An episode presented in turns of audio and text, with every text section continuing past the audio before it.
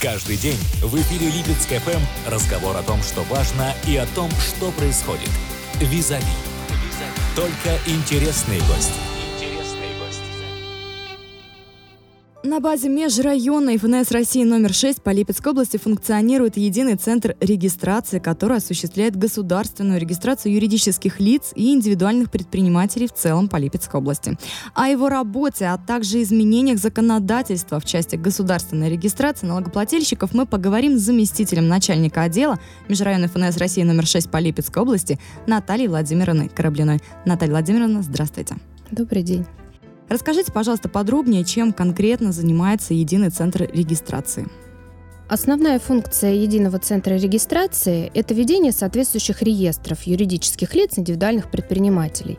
Данные реестры – это базы данных, которые содержат исчерпывающую информацию о юридических лицах индивидуальных предпринимателях, ведущих свою деятельность на территории Российской Федерации. Сведения в реестрах интересны всем – и работнику, чтобы получить достоверную информацию о потенциальном работодателе, кадровой службе, о причастности сотрудников к деятельности других компаний, бухгалтерии, кредитным службам, самому собственнику бизнеса.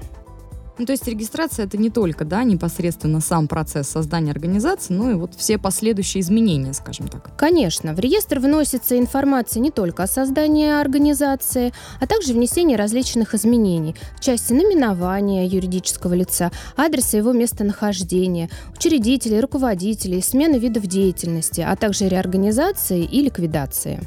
Скажите, а какое количество юридических лиц и индивидуальных предпринимателей зарегистрировано сейчас в Липецкой области?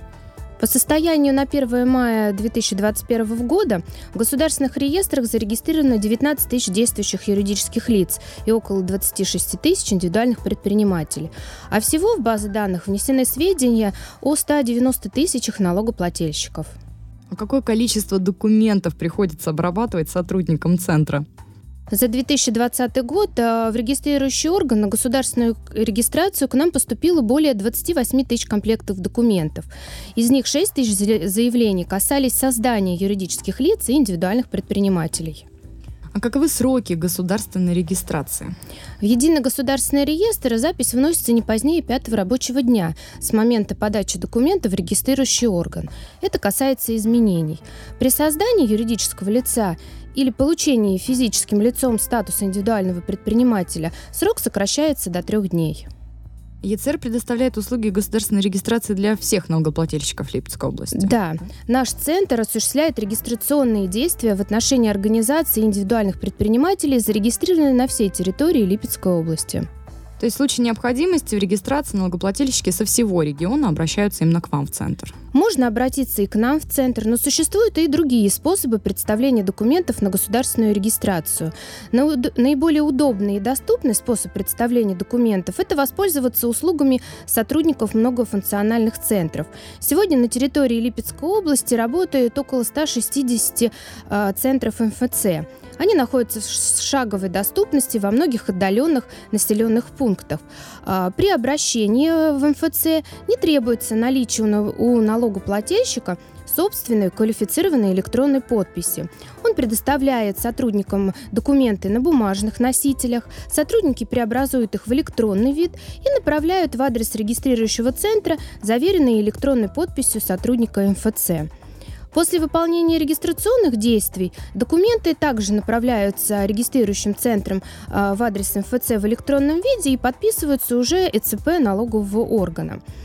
А, при обращении заявителя сотрудники МФЦ преобразовывают э, документы в бумажный вид и выдают в установленные законом срок заявителю. В данном случае не требуется уплата государственной пошлины. Кроме того, для подачи документов на государственную регистрацию можно воспользоваться порталом государственных услуг, а также сервисом сайта ФНС России подачи электронных документов на государственную регистрацию юридических лиц и индивидуальных предпринимателей. В данном случае уже требуется наличие усиленно квалифицированной подписи заявителя.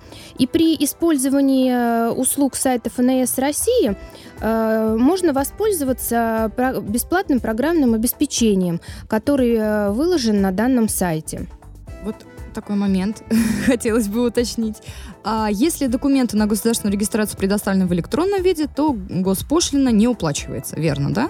Да, с января 2019 года при представлении документов на государственную регистрацию в электронном виде а, уплата государственной пошлины не требуется.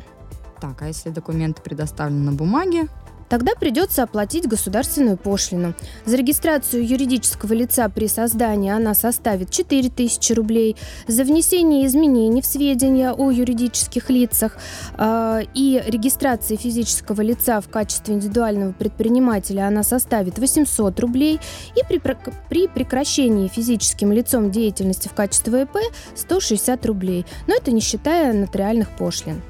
А на ваш взгляд, какие преимущества имеет электронный способ э, предоставления документов на госрегистрацию?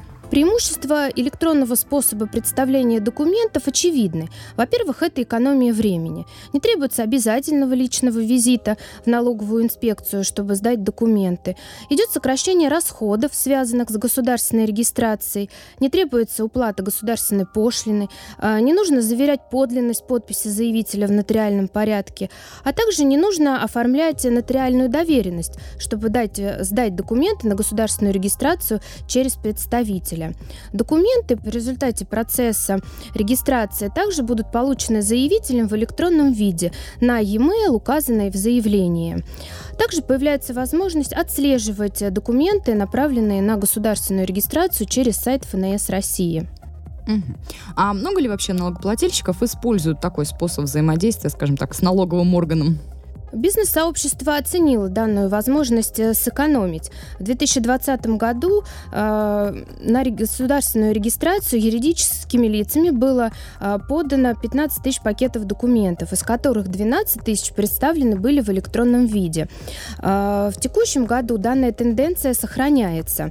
Не отстают и индивидуальные предприниматели. Э, за предшествующий год было представлено 16 тысяч пакетов документов, из них 57% э, были представлены именно в электронном виде. Решая зарегистрировать собственный бизнес, предприниматель сам выбирает способ представления документов. Но именно тот, кто с первого дня выстраивает свои взаимоотношения с налоговыми органами, выбирая наиболее удобный, экономичный и безопасный во всех э, способах электронный способ взаимодействия, показывает себя как практичный и дальновидный бизнесмен. Для электронного взаимодействия с налоговыми органами, как вы уже сказали, налогоплательщику необходима электронная подпись. Да, усиленная электронно-цифровая mm подпись. Юридически она равноценна личной подписи налогоплательщика. Какова стоимость получения ЦП? В настоящее время электронно-цифровые подписи выдаются аккредитованными удостоверяющими центрами, и в разных центрах цена различна. Зависит она от э, срока действия, от юридических ограничений, а также того программного обеспечения, которое необходимо для того, чтобы воспользоваться ЭЦП.